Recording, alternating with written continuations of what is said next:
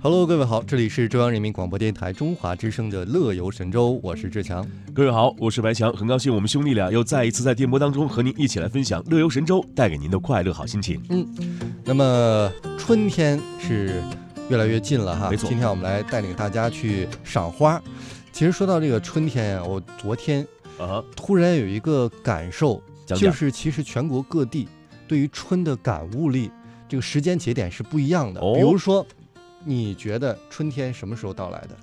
你呃自己啊，当我看到我们小区的这个柳树发芽的时候，我觉得春天就已经来了。大概是什么时间？呃，大概是三月初的时候。你看，咱们俩身为北方人，对于春的感觉是相对滞后的。我问了几个南方的朋友，哦，讲讲。他们其实觉得春节就意味着春天来了，哦，就除夕，那相当于才二月份，对啊，二月初左右，有的时候可能更早的一月份左右。是其实那个时候，我和白强的家乡还是大雪纷飞的地方，是是是，包括现在此时此刻，在新疆或者东北的一些地方偏北的地方，还是有各个滑雪场还能滑雪呢。没错。你想现在在北京。已经可以赏花了，而且还可以穿短袖了。今天 真的是，所以真的我觉得很奇妙。每个嗯地方的人对于春天感觉不一样。是那么对于北京人，我觉得可能最近意味着他们的春天来了，对啊，因为玉渊潭的樱花节又开始了。那么在十九号的时候呢，玉渊潭公园第三十一届樱花文化活动暨首届的鲁冰花花卉联展正式开幕了。那么目前呢，园内素有消息树和报春树美名的杭州早樱，已经是在枝头绽放了。嗯，同比去年呢，提前了大概一周，三千余株的早中晚樱以及十万株的鲁冰花树呢，将陆续的开放了。预计整个的春季赏花时间呢，将持续到五月底。那么樱花季大客流到来之际啊，五 G 网络的技术也是首次登陆了公园，为游客呢创造了更舒适、更安全、更智慧的赏樱体验。是，那么在这里呢，我们邀请台湾的听众朋友有空的时候到这个北京来，尤其到这个玉渊潭公园来赏赏咱北京的樱花，一定会有很特别的这个地方。今年你看樱花季啊，首次展示了什么阳春啊、红花等等一些品种。那么据技术人员介介绍啊，阳春樱啊，还有是鲜花后叶、伞形花序，花色粉中带有。紫红的这种感觉，花期呢比这个染井吉野樱啊稍晚一点儿，那么着花量呢是比较大的，观赏效果呢也是非常好的。红华呢则是晚樱的品种，哎，这个花呢是粉色的，花期呢与关山樱啊是接近的，颜色呢是更为明快一些，是公园晚樱的有益补充。那么随着新品的加入啊，全园可供游客观赏的品种已经接近了四十个。你看，在不同的时期、不同品种的樱花啊是相继亮相，那整个春季啊都能体验到樱花的美丽了。今年呢，玉渊潭公园致力于在全国范围内来种植樱花，以疏解这个啊全园范围内啊。我说为什么要跑到全国去种呢？在全园，呃，来疏解樱花园的一个核心赏樱区的一个游客。那么目前呢，已经形成了一园三区全园覆盖的樱花园的一个布局，包括公园西北部的樱花园，还有东北部的东湖湿地景区，以及南部的。呃，玉渊春秋景区以及呃璎珞花谷新景区，这些都可以。哎，其实说到樱嗯花，不仅仅是北京可以看，还真是全国各地都可以看。对，你看像武汉大学武大的樱花也非常的美丽啊。现在好像今天新闻里刚说啊，武嗯大的这个已经开始了，而且现在还有很多的惠民券儿，哦，而且如果再扩大的话，呃。世界范围内，嗯日本的樱花也是非常有名的。是我们知道，现在日本的樱花呢也正在逐渐开放。那么接下来呢，我们还是要给大家去好好的介绍一下咱们北京玉渊潭的这个樱花节啊。那么今年年初呢，正式开放的下沉式的花园景区啊，叫做樱花啊璎珞花谷，名字听上去就非常美啊。已经种植了什么大山樱啊、垂直樱啊、杭州早樱啊、关山啊、一叶等近二十个品种的三百余株的樱花。目前呢，通过技术的促培，开放的是春寒樱。阳光以及江户彼岸等八个品种的四百余株樱花啊，已经是入驻玉渊春秋啊、璎珞花谷等这些景区了。嗯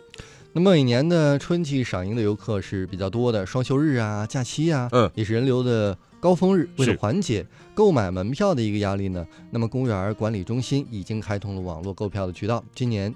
公园管理中心呢携手华为公司与北京移动 5G 网络技术，首次在公园的景区实际应用了。那么，华为北京企业业务副总经理呢介绍说，5G 网络具有高速率、大带宽以及低时延等特性。那么专设的畅游公园网络购票的快速通道，将有效的来解决门票高峰时段网上购票、入园扫码信号拥堵等问题。哎呀，我觉得大家如果在这个玉渊团赏樱的时候，如果发一段视频，通过这个五 G 的这个网络发布出去的话，时间一定是非常快。您的朋友也可以第一时间领略到您在这个玉渊潭公园赏樱的这个美景了啊。同时呢，我们也知道这个五 G 加智慧公园通过这个景区的门口及樱花园主要景区安装了三十一个高清的人工智能的摄像头，哎，能够抓拍呃入园、出园人数以及游客的不文明行为。同时啊，也生成园区热力图，采用网络视频的回传的功能来辅助人流引导和疏散，全方位的来保障游览安全。哎，那么市公园管理中心宣传处的处长陈志强呢也表示说，今后市属各大公园计划全面来采用 5G 加智慧公园的一个管理模式，提升信息化、数字化、智慧化的管理水平，让游客呢享受到更加便捷和舒心的游园环境。是，那接下来呢，我们要给大家介绍的就是在玉渊潭公园赏樱的一些温馨提示啊。首先来给你介绍一下票务方面的信息，就是花卉联展期间啊，这个全票价非常的便宜，每人每次是十元钱。那么半价票啊，每人是五元钱。那么像呃拥有什么年票啊、季票啊、月票啊，以及北京通以及养老助残卡等，周一至周五啊是全天有效的。那么双休日以及清明节假期上午的九点至下午的四点是无效的。哎，你要参观这个呃玉渊潭的樱花的话呢，要记住这些有用的票务信息。哎，那么要提醒大家呀，一定要错峰出行，因哎为如果去看樱花，赶着周末呀，呃，人满为患，可能也看不到什么这个美的景致。你拍张照片，可能全都是人穿帮镜头。没错，所以呢，预计啊，双休日啊、清明小长假这些时间呢，都是高峰了，大家一定要避开。呃，那么公园周边呢，共有五十余条的公交线路可以达到公园，建议大家呢也要乘坐公共交通绿色出行。您要是哎开车的话，也不好停。没错，坐公共交通还比较方便。那么在这里要告诉各位去玉渊潭看樱花的朋友啊，一定要留意花讯，就是樱花的品种不同。我们刚才也讲到了，嗯花期也不同嘛。